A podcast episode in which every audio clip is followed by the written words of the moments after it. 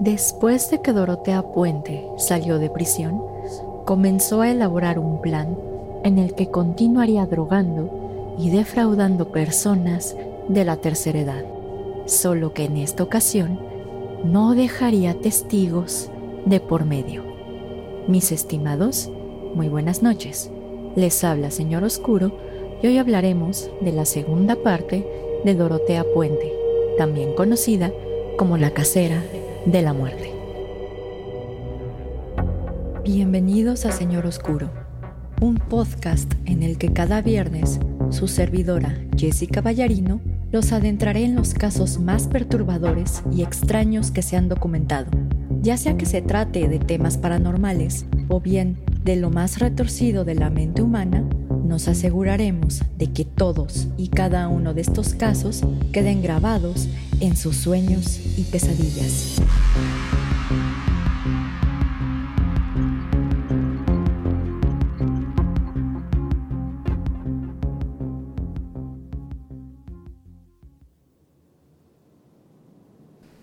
Mis estimados amigos ferales y críptidos domesticados, muy buenas noches. Les habla Jessica y les doy la bienvenida a un nuevo episodio de Señor Oscuro. Antes de empezar con el episodio de hoy, tengo que dar un aviso legal, ya que el contenido del mismo puede ser sensible para algunas personas, por lo que se recomienda discreción. Asimismo, el contenido de este episodio no representa algún tipo de admiración hacia Dorotea Puente o sus actos, por lo que la información que se exponga en este episodio no puede ser considerada como apología del delito. Recapitulando un poco, en el episodio anterior analizamos la infancia de Dorotea Puente, su larga carrera criminal, falsificando las firmas de sus víctimas, así como la apertura de su infame casa de huéspedes. En este episodio hablaremos de cómo la carrera criminal de Dorotea Puente se transformó de ser una defraudadora a ser una asesina serial. Para quien esté escuchando este episodio a través de alguna plataforma o aplicación para escuchar podcast, les aviso que dejaré algunas fotos del caso en el video que se suba a YouTube, así como en la página de Instagram de Señor Oscuro. Así que después de esta larga introducción, retomemos lo que pasó con Dorotea Puente. Justo después de salir de prisión, Dorotea Puente y su novio, Everson Gilmouth, se mudaron al primer piso de la casa ubicada en F Street, y todo parece indicar que su relación avanzaba rápidamente, ya que ambos abrieron una cuenta conjunta e inclusive estaban haciendo planes para una boda. Sin embargo, había algo que no cuadraba en toda esta situación. En el mes de noviembre de 1985, Dorotea Puente contrató a Ismael Flores para la instalación de algunos paneles de madera en la casa de huéspedes. Cuando el carpintero terminó el trabajo, Dorotea Puente le ofreció 800 dólares adicionales y una camioneta roja marca Pickup que pertenecía a su novio, quien supuestamente se encontraba en Los Ángeles. Después, Dorotea Puente le pidió al carpintero construir una caja de madera de 1.8 metros por 91 centímetros por 60 centímetros para supuestamente guardar libros y otras cosas. Posteriormente, y una vez que la caja estaba llena y cerrada con clavos, Dorotea le pidió al carpintero que la subiera en su camioneta y la llevara a un almacén. Antes de llegar a dicho almacén, cuando se encontraban en la carretera Garden en el condado de Sutter, Dorotea cambió de opinión rápidamente y le dijo al carpintero que mejor dejara la caja a la orilla de un río cercano. Posteriormente, el primero de enero de 1986, un pescador encontró la caja a unos 60 centímetros de la orilla del río, por lo que informó de inmediato a la policía de su hallazgo. Al abrir la caja, los investigadores encontraron el cuerpo descompuesto de una persona del sexo masculino, quien después sería identificado como Everson Gilmouth, es decir, el novio de Dorotea Puente. Mientras tanto, Dorotea Puente comenzó a rentar los tres cuartos que se encontraban en el primer piso de la casa, mientras que Ricardo Ordorica y su familia continuaron viviendo en la planta baja. Posteriormente, en el periodo de julio de 1986 a febrero de 1987, tanto Ricardo Ordorica como su familia se mudaron de la planta baja de la casa en F Street, autorizando a Dorotea Puente para que manejara el inmueble en su totalidad. Con la familia de Ricardo Ordorica fuera de la casa en F Street, Dorotea Puente se convirtió en la casera encargada del lugar, rentando los siete cuartos existentes en la vivienda, así como diversas camas que había acomodado en el sótano. Sus huéspedes eran mayoritariamente individuos que tenían problemas con el alcohol, las drogas o bien que tenían un sinfín de enfermedades. La popularidad de la casa de Dorotea Puente llegó a tal extremo que llegó a albergar hasta 40 huéspedes. Los residentes de la casa de Dorotea Puente tenían opiniones divididas respecto de su casera, ya que mientras unos elogiaban a Dorotea por sus actos de caridad y le agradecían por prepararles comida casera, otros se quejaban de su tacañería, así como que Dorotea Puente no les permitiera recibir su propio correo. Y esto se debía porque precisamente Dorotea Puente les daba una pequeña suma de la cantidad que recibían mensualmente por los cheques del gobierno, para que sus huéspedes acudieran a bares y lo gastaran en alcohol.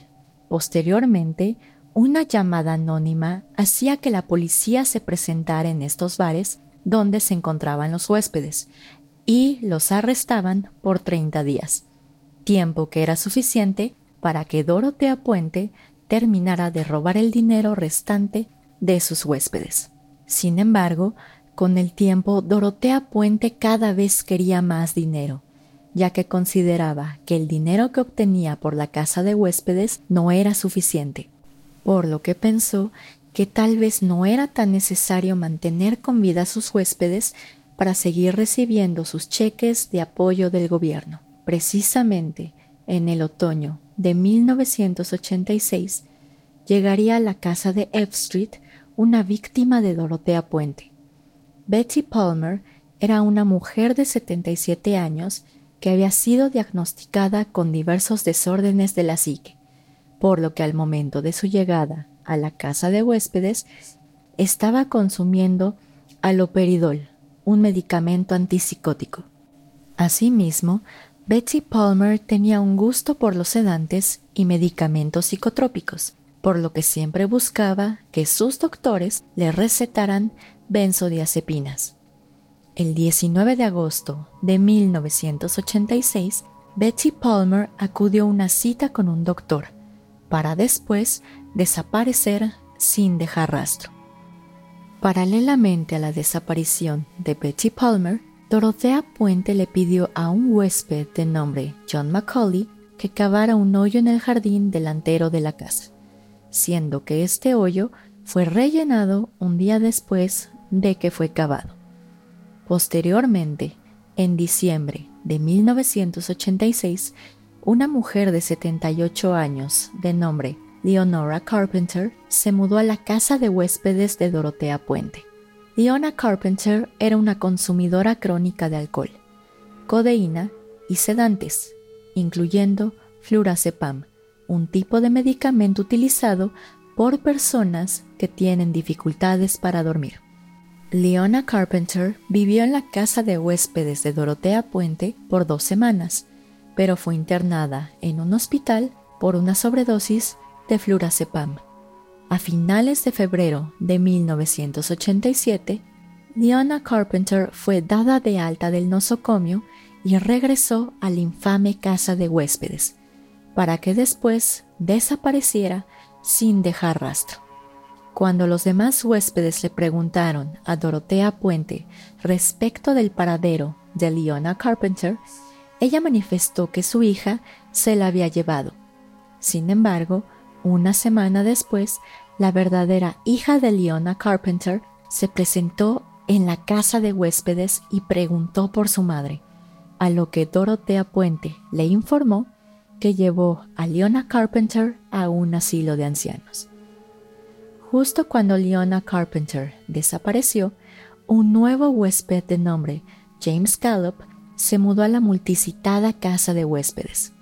James Gallup se caracterizaba porque padecía de un tumor benigno en el cerebro, el cual no representaba una amenaza inmediata en contra de su salud.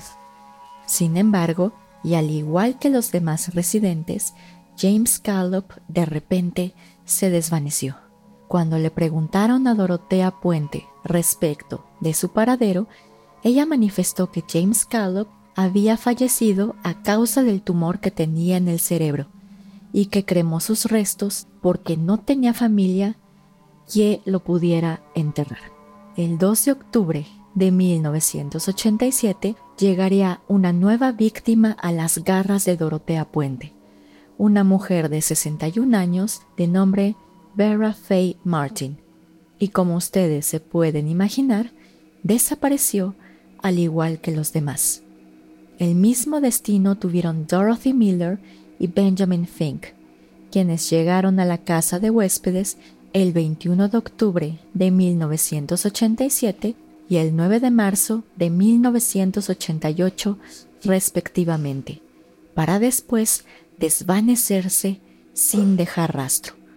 Ahora bien, y como ustedes lo pueden desprender, Dorotea Puente sabía elegir muy bien a sus víctimas, ya que normalmente eran personas de la tercera edad, sin familia, sin amigos y con diversas adicciones o diversos problemas crónicos. Por lo que, si una de estas personas llegase a desaparecer, desafortunadamente no tendría quien lo buscara o bien quien hiciera preguntas incómodas a Dorotea Puente respecto de su paradero. Derivado de lo anterior, algunas personas especulan que si Dorotea Puente no hubiera sido atrapada, esta racha de homicidios hubiera sido muchísimo mayor.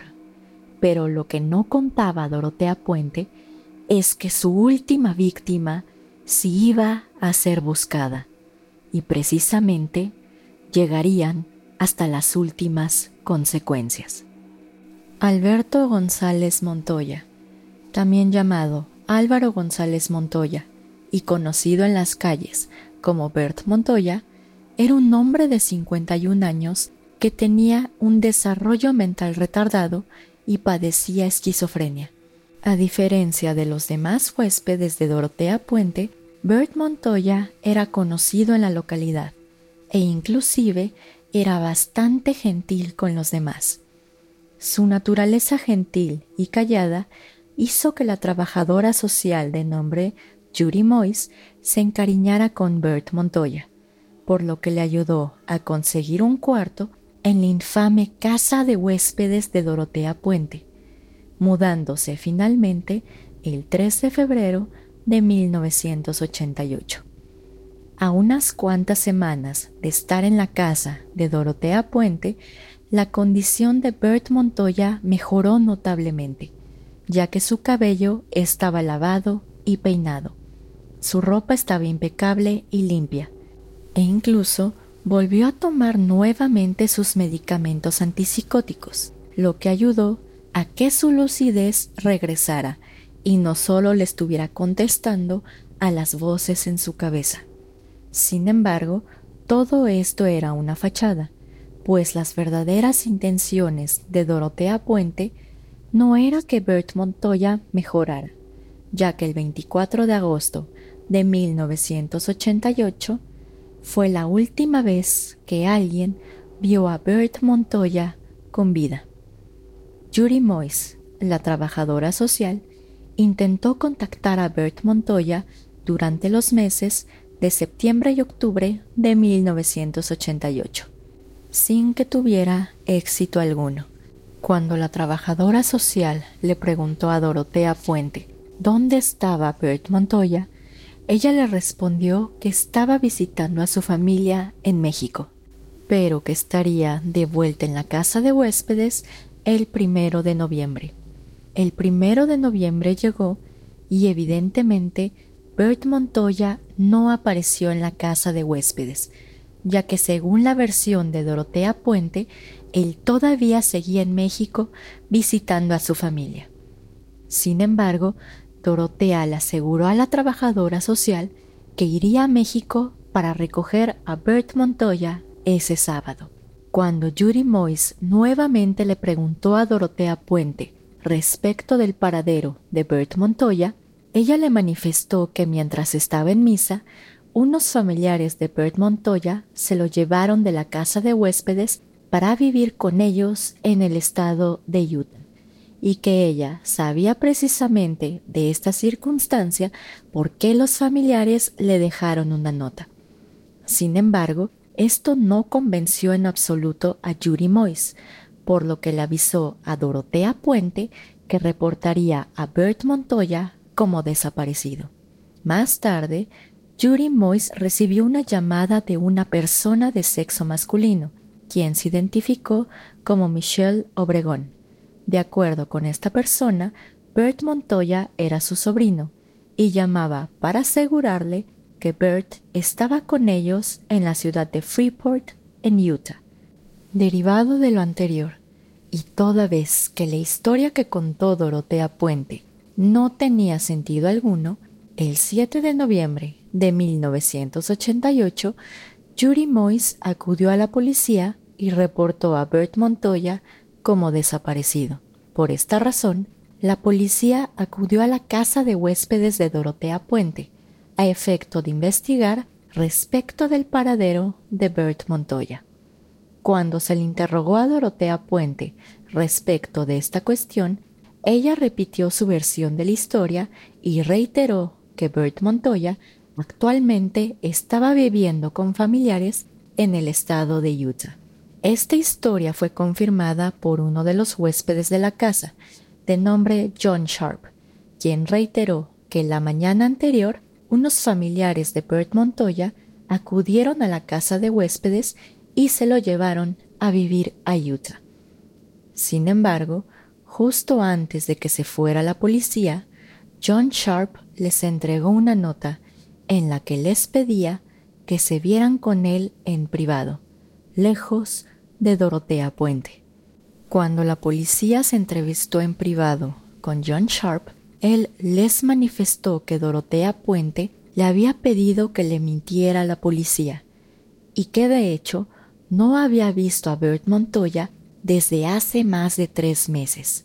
Asimismo, John Sharp reportó sus sospechas a la policía, ya que era frecuente que Dorotea Puente contratara a ex convictos y vagabundos para que cavaran hoyos en el jardín, mismos que después eran rellenados. Asimismo, la noche en la que Bert Montoya desapareció, John Sharp escuchó un fuerte golpe, seguido de un sonido como si estuvieran arrastrando algo por las escaleras derivado de las declaraciones de John Sharp, en la mañana del 11 de noviembre de 1988, el detective del Departamento de Policía de Sacramento, de nombre John Cabrera, y otros investigadores más, acudieron a la casa ubicada en el número 1426 de F Street, a efecto de interrogar nuevamente a Dorotea Puente respecto de la desaparición de Bert Montoya. Al llegar al lugar, los investigadores comenzaron a inspeccionar más a detalle la casa de Dorotea Puente. Cuando la policía llegó a la habitación respectiva de Dorotea Puente, pudieron observar dos frascos de pastillas. Uno de ellos estaba lleno hasta el borde de pastillas azules, mientras que el otro estaba vacío en el piso. Ambos frascos habían sido prescritos a una mujer de nombre Dorothy Miller. Cuando le preguntaron a Dorotea quién era esta persona, ella les manifestó que Dorothy Miller era un familiar que la había visitado recientemente y que probablemente había olvidado los frascos de pastillas. Cuando la policía ingresó al jardín trasero, notaron que parte de la tierra había sido removida, como si alguien hubiera excavado en ella para después rellenarla, por lo que le pidieron permiso a Dorotea Puente para investigar más a fondo esta circunstancia. Dorotea no solo accedió a esta petición, sino además les proporcionó a los investigadores una pala adicional para que pudieran cavar. Después de excavar por aproximadamente 45 minutos, el detective John Cabrera encontró algunos rastros de tela, así como una especie de material que se sentía como cuero al tacto, para posteriormente toparse con una raíz de un árbol que le impedía seguir cavando. Al jalar de esta raíz y liberar el espacio, John Cabrera se dio cuenta que lo que estaba sosteniendo era nada más y nada menos que un hueso humano. Ante este macabro hallazgo, Dorotea Puente exclamó sorprendida y se puso sumamente nerviosa, como si efectivamente no tuviera conocimiento de qué o quién estaba enterrado en su jardín. Derivado de este hallazgo, los detectives resguardaron el lugar del hallazgo con una carpa y llamaron a un equipo de peritos para que ayudaran a la exhumación de los restos encontrados, mismos que continuaron excavando el día siguiente, es decir, el 12 de noviembre de 1988. Al desenterrar los restos, los peritos sorpresivamente determinaron que el cuerpo encontrado no pertenecía a Bert Montoya, sino más bien pertenecía a una mujer. Asimismo, el estado de descomposición en el que se encontraban los restos permitió concluir que el cuerpo había estado enterrado por un periodo mínimo de un año. Por esta razón, y al sospechar que existían más cadáveres enterrados, la policía decidió revisar cada centímetro de este jardín. Justo cuando comenzaron con la búsqueda, Dorotea Puente se acercó al detective John Cabrera y le preguntó si estaba bajo arresto, a lo que el detective respondió que no, por lo que Dorotea Puente le manifestó que iría a un hotel cercano para tomar café con uno de sus familiares, ya que estaba demasiado nerviosa y quería calmarse. El detective John Cabrera consideró que Dorotea Puente tenía un riesgo bajo de darse la fuga, por lo que aceptó y la escoltó al hotel. Sin embargo, y como ustedes lo pueden imaginar, nuestro detective pronto se arrepentiría de esta decisión. Al continuar excavando en el jardín, los detectives encontraron otro cadáver más, el cual estaba envuelto en varias capas de plástico, sábanas y cinta adhesiva, por lo que la policía ya tenía claro que Dorotea Puente no era la dulce ancianita que todos creían que era. Sin embargo, y cuando la policía se dio cuenta de que acababan de dejar ir a su principal sospechosa, ya era demasiado tarde, pues Dorotea no estaba en el hotel y ya le llevaba a la policía 30 minutos de ventaja. Mientras algunos miembros de la policía organizaron una búsqueda para encontrar a Dorotea Puente, los forenses se quedaron en el jardín para seguir buscando cadáveres y evidencia en contra de Dorotea. Ese mismo día, los forenses encontraron dos cuerpos más, mismos que también se encontraban envueltos en varias capas de plástico, sábanas y cinta adhesiva. Al día siguiente, los forenses decidieron buscar en el jardín que se encontraba al frente de la casa, donde descubrieron una tumba poco profunda debajo de un cobertizo. Al cavar en ella se encontró un quinto cadáver, al cual le habían cortado los pies, las manos y la cabeza. En total, los peritos encontraron siete cadáveres enterrados en la propiedad, dentro de los que se encontraban el cadáver de Bert Montoya. Posteriormente, la policía entrevistó a los vecinos respecto de lo que ocurría en la casa de Dorotea Puente. Uno de ellos reveló que en el mes de mayo de ese año un olor nauseabundo emanaba de la casa de Dorotea, y este era tan penetrante que no podían usar su aire acondicionado. Cuando le preguntaron a Dorotea de dónde venía ese olor, ella se disculpó y respondió que acababa de fertilizar su jardín. Asimismo, este vecino le comentó a la policía que había encontrado enterrados en su jardín un total de 24 piezas dentales, todas con amalgamas de oro y de plata. El 15 de noviembre, la policía ejecutó una orden de cateo en la casa de Dorotea Puente, donde encontraron un libro intitulado Las drogas y sus efectos, una licencia de conducir con la foto de Dorotea, pero con el nombre de Dorothy Miller, entre otras cuestiones.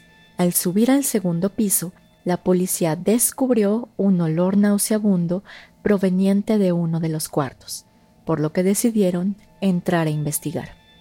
En dicho cuarto se apreciaba que la alfombra estaba impregnada de fluidos corporales, los cuales eran una clara indicación de que un cadáver estuvo en esa habitación, por lo que concluyeron que antes de que sus víctimas fueran enterradas en el jardín de la propiedad, Dorotea Puente resguardaba los cuerpos en esa habitación.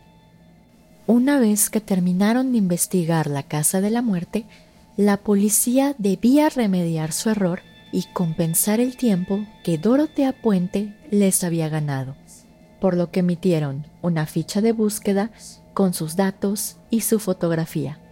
La noticia de la casa de la muerte recorrió rápidamente los noticieros del país, conllevando a que los medios de comunicación la nombraran cariñosamente como la casera de la muerte. Dorotea Puente evadió a la policía por cinco días seguidos, hasta que la tarde del 16 de noviembre de 1988, un hombre llamado Charles Wilkes llamó a una televisora local en Los Ángeles, California, y les manifestó que había pasado toda la tarde en una taberna con una mujer que era buscada por la policía, es decir, Dorotea Puente. De acuerdo con Charles Wilkes, Dorotea Puente estaba bastante interesada en los cheques y beneficios que el hombre recibía por parte del gobierno, siendo que este tema de conversación era poco común. Así, y gracias a esta llamada, a las 10.20 de la noche, la policía de Los Ángeles, California, se presentó en un motel local y tocó la puerta del cuarto donde se hospedaba Dorotea Puente. Al abrir la puerta, Dorotea Puente se ostentó ante la autoridad como Donna Johnson. Sin embargo, y al ver que ya no tenía escapatoria, Dorotea Puente finalmente se rindió ante las autoridades.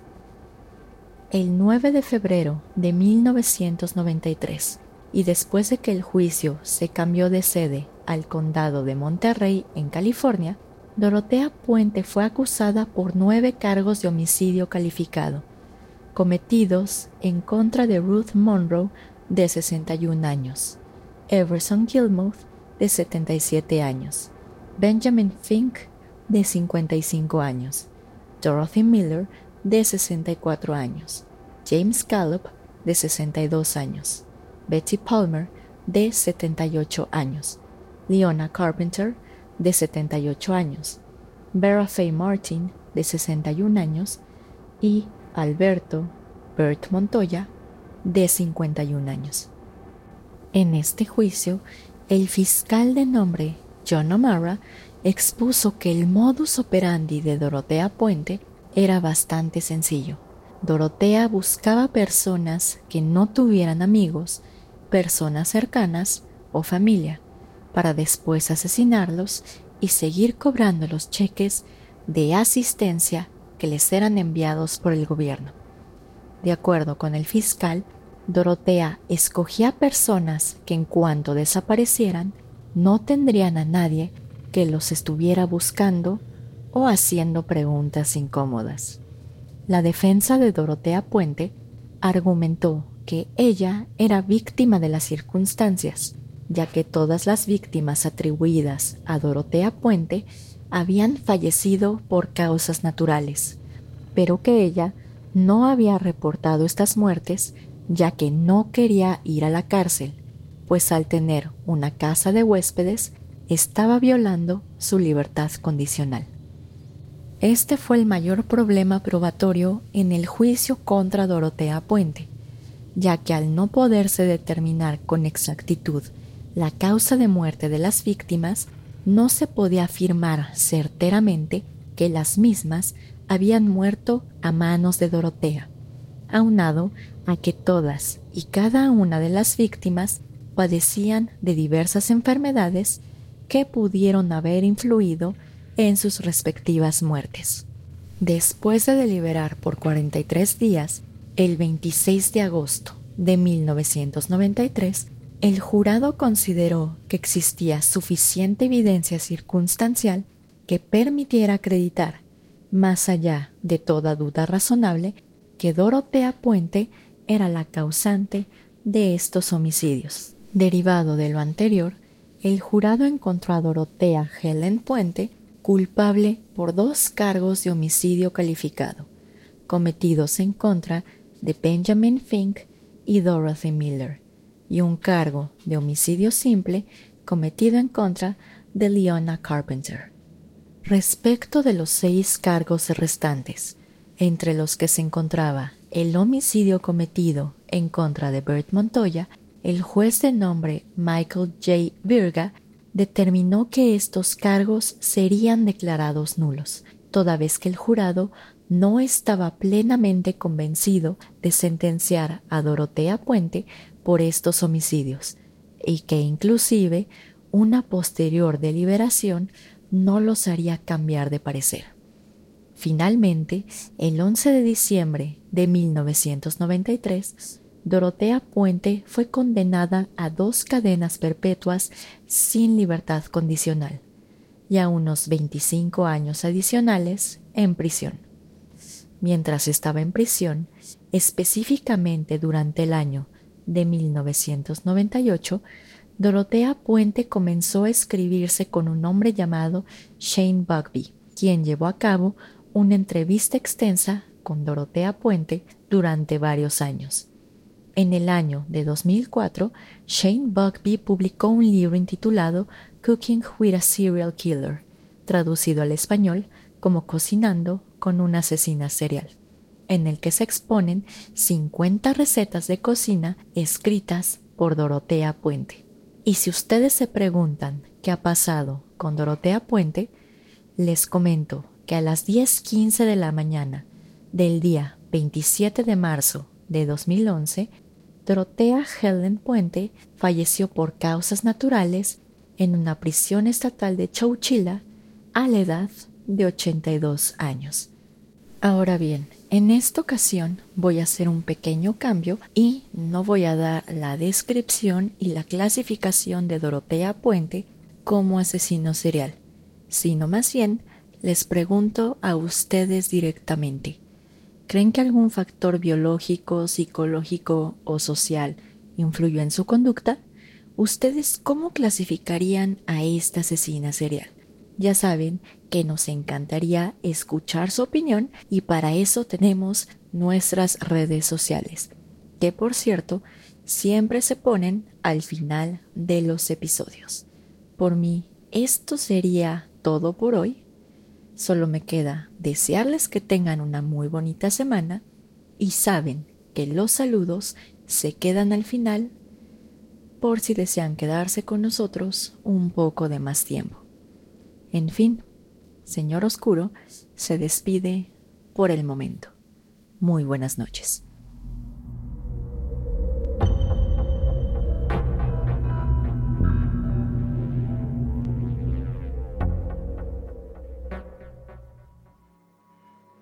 Gracias a todos por escuchar el episodio de hoy. Perdonen la espera. Creo que este capítulo tenía un poco más de carnita por cuanto a los crímenes de Dorotea Puente y las víctimas. Y aparte ya me di cuenta que me encanta dividir los episodios porque así los tengo en suspenso, una disculpa por eso. No, la verdad es que no me disculpo. Pero bueno, si les gustó mucho el episodio de hoy, nos pueden encontrar y seguir en nuestras redes sociales para que no se pierda nada de nuevos estrenos y episodios. Y nos encontramos en Facebook, en la página web www.facebook.com, diagonal mrs.oscuro. En Instagram, ya sea bajo el nombre de usuario colectivo.sr.oscuro o bien directamente en la página web www.instagram.com diagonal colectivo.sr.oscuro.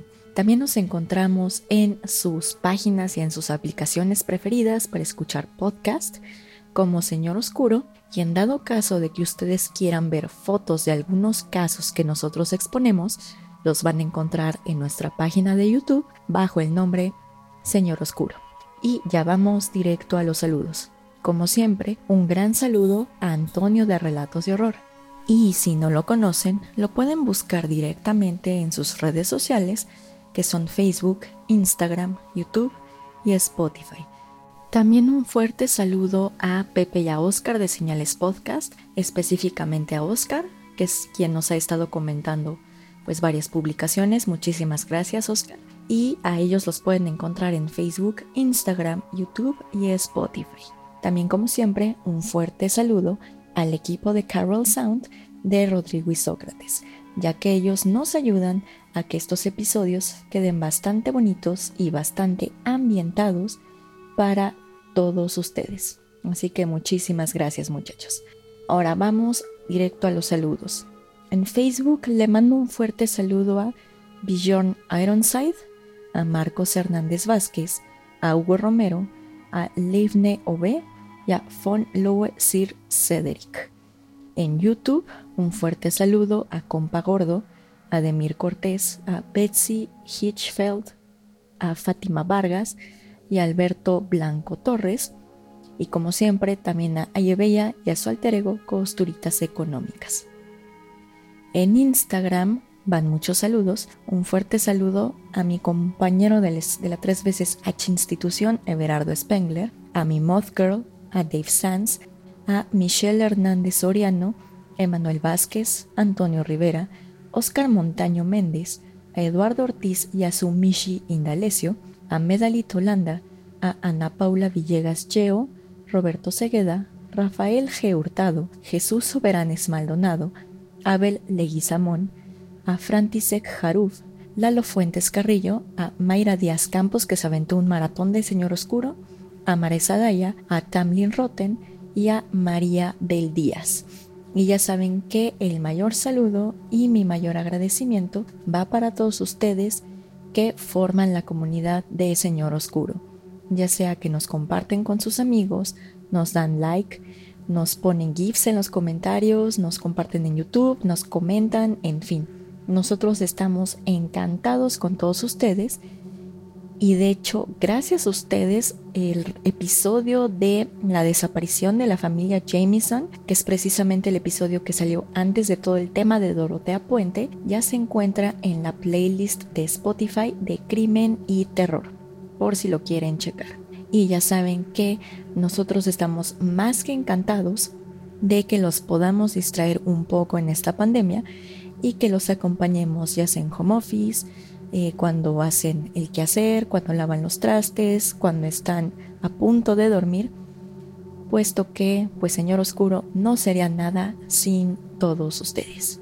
Pero en fin, mis estimados, solo me queda despedirme, desearles una muy bonita semana.